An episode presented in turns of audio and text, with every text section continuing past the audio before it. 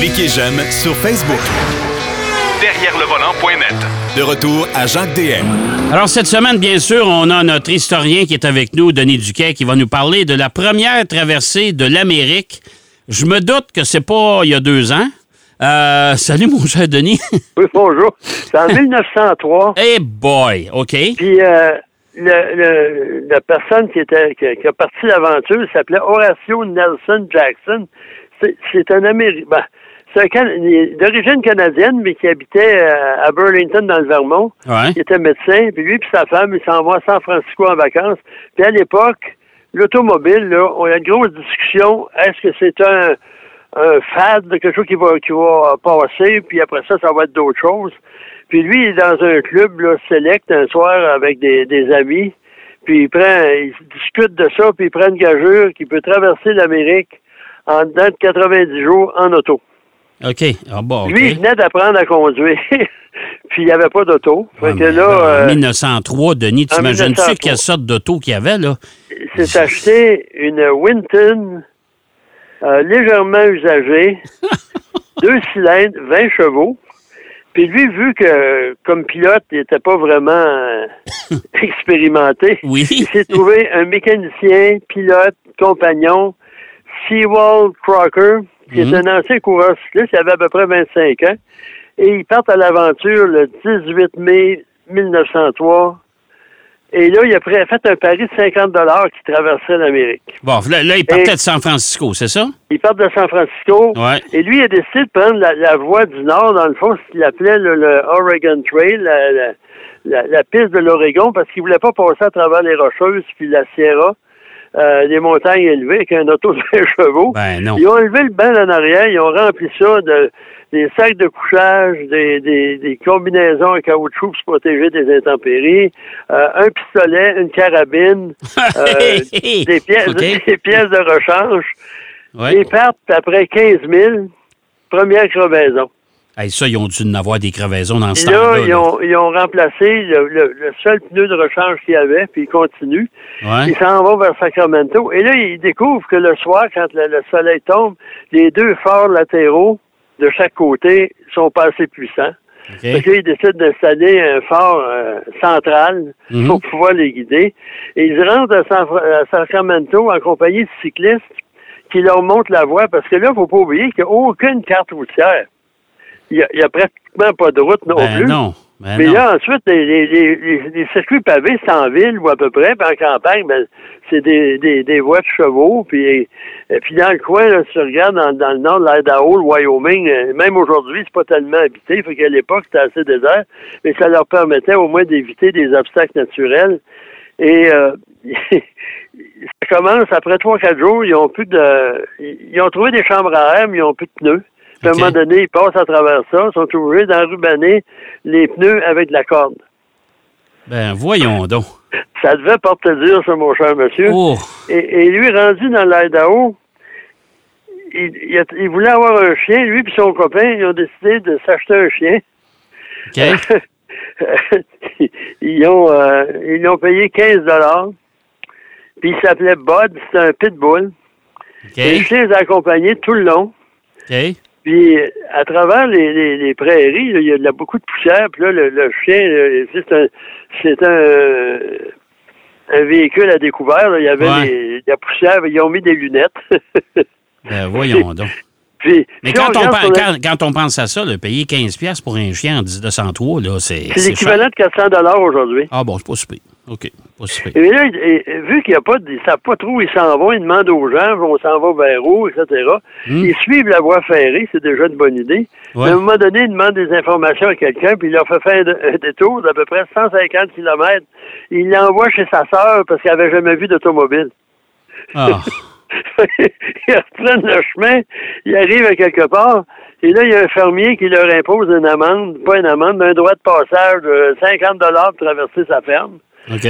Puis, à un, moment donné, ils frappent un chaos, mais ça, ça a l'air très bruyant. Ils ont perdu une partie de leur cargaison là, de, de victuailles, etc. Ils sont obligés d'arrêter à quelque part pour euh, se ravitailler. Puis les routes sont mauvaises. hein. On en parle souvent dans les- la documentation. C'est qu'ils sont obligés d'utiliser un treuil pour se sortir des ornières. OK. Et à un moment donné, il tombe en panne, puis là, c'est un fermier, un, un- un rancher, Hmm? qui vient chercher avec son cheval, puis il tire leur voiture. Il, y a, il y a différentes péripéties comme ça. Puis à un moment donné, le manteau de Jackson tombe en bas de l'auto, il s'en rend pas compte. Il avait tout son argent, ses lunettes de, réserve. Puis là, il arrête un, un endroit où il y a un télégraphe, puis là, il télégraphie à sa femme, puis il envoyait de l'argent. Elle était retournée, à, il habite Burlington, dans le Vermont. Elle était retournée chez elle par train. Puis lui, son mari, ben là, il est en route en auto. Ah. Et en plus, il avait appelé sa voiture Vermont à cause qu'il habite à à Burlington. OK. Et, et un peu partout, c'est rendu une célébrité. là, les gens les attendent. Puis il y a beaucoup de petits journaux locaux. C'est rendu des vedettes. OK. Puis... Euh, Ah, ben c'est sûr. là, écoute, c'est quand même tout un, tout un périple à ce moment-là. là. Écoute, Oui. début Puis en années plus, à un moment 1900. donné, il, il tombe, il, il- il tombe en panne d'essence. Et là, le, le son, son mécano, il part en vélo, chercher assez d'essence pour se rendre où il y en a. Et là, il, il crève son vélo, il y a, il y a une crevaison. Non.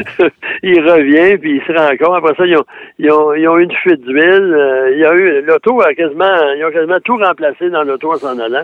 Puis à tout bout de champ, il appelait chez Winton de leur envoyer des pièces de rechange. Et, puis en plus, c'est une voiture à, à- à transmission caténaire, par chaîne. OK. Ça, à l'époque, au début, c'était très populaire. Même les camions Mac, les gros camions de Ouais, transport, ouais, c'était une ouais. énorme chaîne qui, qui activait ça.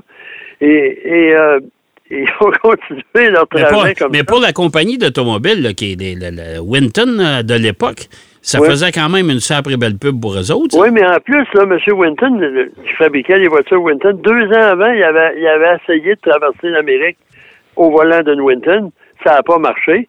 Fait que là, quand il a vu que c'était en cours de route, il les encourageait, il, il faisait des communiqués. Et pendant ce temps-là, Oldsmobile et Packard avaient commandité des équipes pour traverser le continent OK.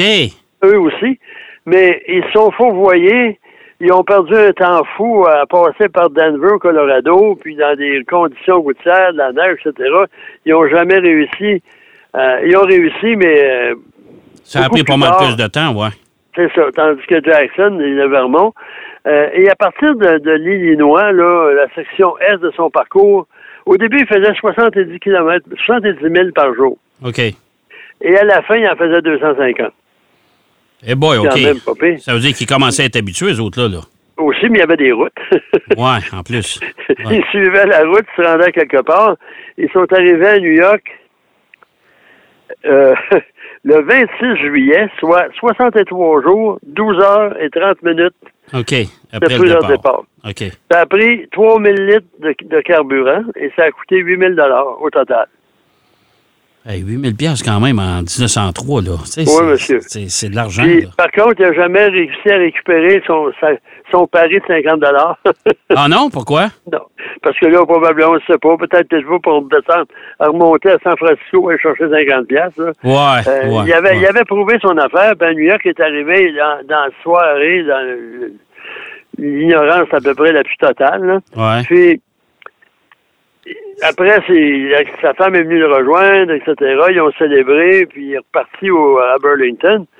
Et là, il est tombé en panne en cours de route. Et ses deux frères sont venus chercher, chacun dans leur voiture respective. Ils ont réparé la voiture euh, de Jackson. Mhm. la leur est tombée en panne. Ah. fait que c'est lui qui les a dépannés. Puis rendu chez lui, dans la cour, la chaîne a cassé. Mais il était rendu chez eux. Il était rendu chez lui. La bonne nouvelle. Mais ça, c'est un homme qui a eu toute une, une, une après pas une après-carrière, mais euh, il est devenu un héros de guerre parce que lui, il était dans la réserve euh, à Burlington, il était médecin, puis quand le, deuxième- le premier conflit mondial est, arrivé, est survenu, puis les États-Unis ils sont impliqués. Ouais. Euh, lui, il voulait euh, participer. Ils ont dit t'es trop vieux. Ben, ben, ben. Finalement, il y avait euh, Teddy Roosevelt, l'ancien président, qui avait déjà rencontré, puis il communiquait. Il, il s'est servi de son influence pour être affecté à l'armée. Habituellement, c'est rare. Les gens, veulent surtout, être, ne pas aller, pas, pas aller en guerre. Mais euh, il a été blessé, il a, il a reçu la Croix d'honneur euh, de France, puis la Légion d'honneur, c'est-à-dire, puis un paquet de... Puis euh, il est mort en 1955. euh, après bien des entreprises, avec ses frères, il avait une carrière de granit, etc. Et donc, c'est le premier euh, à avoir euh, traversé l'Amérique. Puis j'ai pas eu l'occasion de le retrouver, mais euh, Ken Burns, le cinéaste américain qui a fait un paquet de, de, de, de films légendaires sur la guerre du Vietnam, sur le racisme, euh, sur la, la musique country, etc. Le Ken Burns, c'est la référence mondiale dans les reportages. Il a fait un film sur cette traversée-là OK.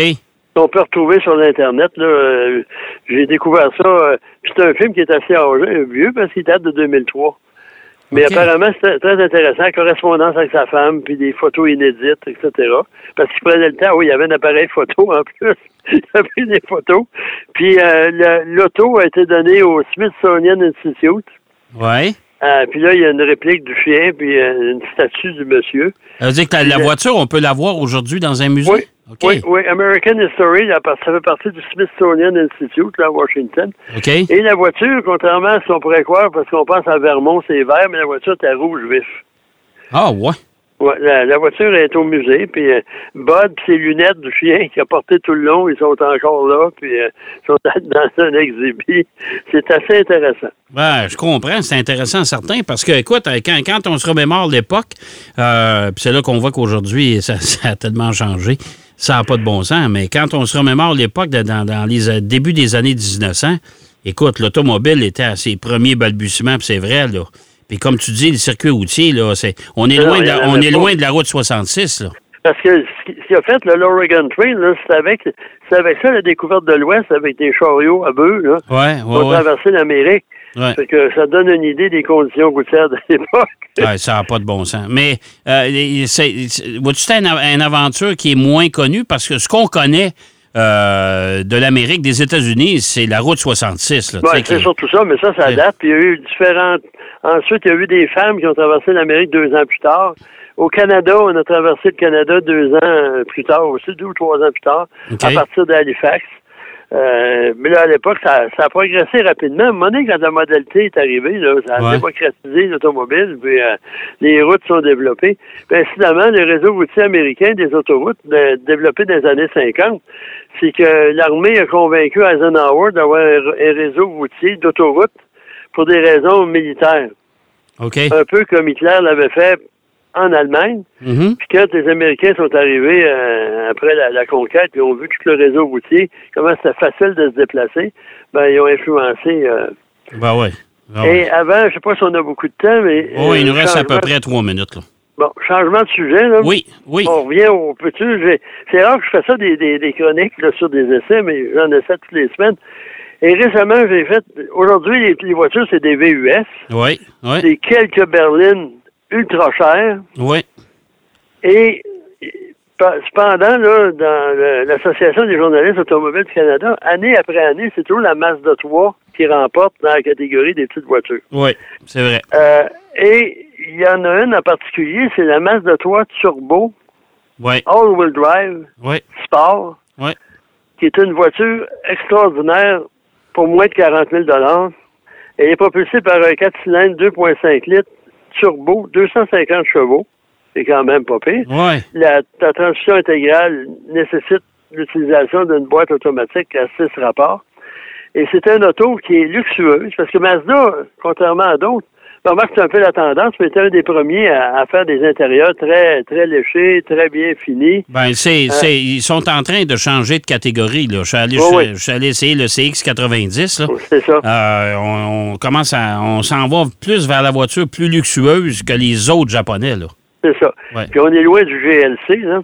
Oui, oui. Ça, c'était pas Great Little Car les années 80. Ouais. C'est ça qui a sauvé Mazda de la faillite. Il s'en allait nulle part. Puis cette petite voiture-là, euh, ça a permis de redresser les choses. Mais ça, quelqu'un qui recherche un auto qui est agréable à conduire, qui est confortable, euh, est pas sans défaut. Mais en plus, il y a beaucoup de choses chez Mazda dont on parle jamais. Ils ont un système de gestion en virage.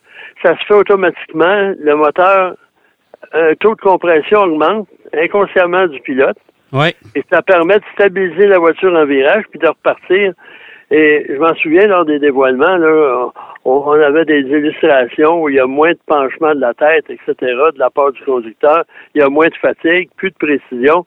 Et à ce moment-là, ben, ça paraît dans cette voiture-là. Euh, 0 100, c'est environ 7,2 euh, euh, secondes. Seconde, ouais. Parmi les défauts, ben, c'est beau le design, mais les commandes de, climatisation, tout ça, il faut savoir où elles sont. Une fois qu'on le sait, c'est pas un problème. Et l'écran n'est pas tactile, ce qui n'est pas un défaut en soi. Et tout est commandé par la console centrale. Ça a été l'objet de beaucoup de critiques, ça, mais Ouais, fois c'est une c'est une question d'habitude. Quand on sait comment ça marche, oui, c'est génial, ça va Ouais, bien. Tu ouais. t'es même pas obligé de quitter la route des yeux là, parce Non. que les boutons de commande. le, le défaut, que, le défaut que j'y ai trouvé à cette voiture-là, le défaut majeur, je pense, c'est la visibilité trois quarts Ah, c'est ça, arrière. je m'en allais parler de ça. Ouais. Surtout la, la sport, là, la Ouais. hatchback avec Ouais. le- la, la custode derrière, là. Oh boy, mais euh, pas de ça, le reste, là, puis la finition est bonne, puis en plus, euh, le rouage intégral de Mazda, on n'en parle jamais, mais c'est parmi les meilleurs sur le marché, parce que Ouais. toutes les fois qu'il y a des matchs comparatifs de, de, de traction intégrale, là, Mazda se figure très bien, puis en plus, c'est c'est pas un public reportage, mais c'est non. Consumer Report. Euh, parmi les voitures, les marques les plus fiables, Mazda est toujours euh, parmi les meneurs. Ah oui, tout à fait, tout à fait. Ben écoute, euh, j'en ai parlé l'autre fois aussi de cette voiture-là. Euh, on avait parlé aussi avec Christian Gagnon, il était du même avis. Je pense qu'on est tous du même avis. Euh, c'est une, une compacte à considérer. Puis moi, j'aime mieux conduire ça que de conduire un SUV, mais ça, ça c'est une autre histoire. Hey, euh, merci, mon cher Denis. Au plaisir, puis à la semaine prochaine. On se parle la semaine prochaine, bien sûr, mais c'était bien intéressant. Je vais essayer de retrouver ça, ce film-là, moi, sur Moi aussi, je, de- vais chercher, mais c'est facile à trouver probablement, là, parce que j'ai découvert Ouais. ça à la dernière minute. Bon, mais on- ça doit être bon parce que Ken Burns a toute une réputation. Ouais, que, tout à fait. On va, on va essayer de trouver ça. Merci, mon cher Denis. Au plaisir, bonne semaine. OK, bonne semaine. Denis Duquet qui nous parlait de la première traversée en Amérique, première traversée des États-Unis en 1903. Hey, c'est pas d'hier, hein? On va aller faire une pause, si vous le voulez bien. Après la pause, Marc Bouchard sera avec nous. Derrière le volant. De retour après la pause. Pour plus de contenu automobile, Derrière le volant.net.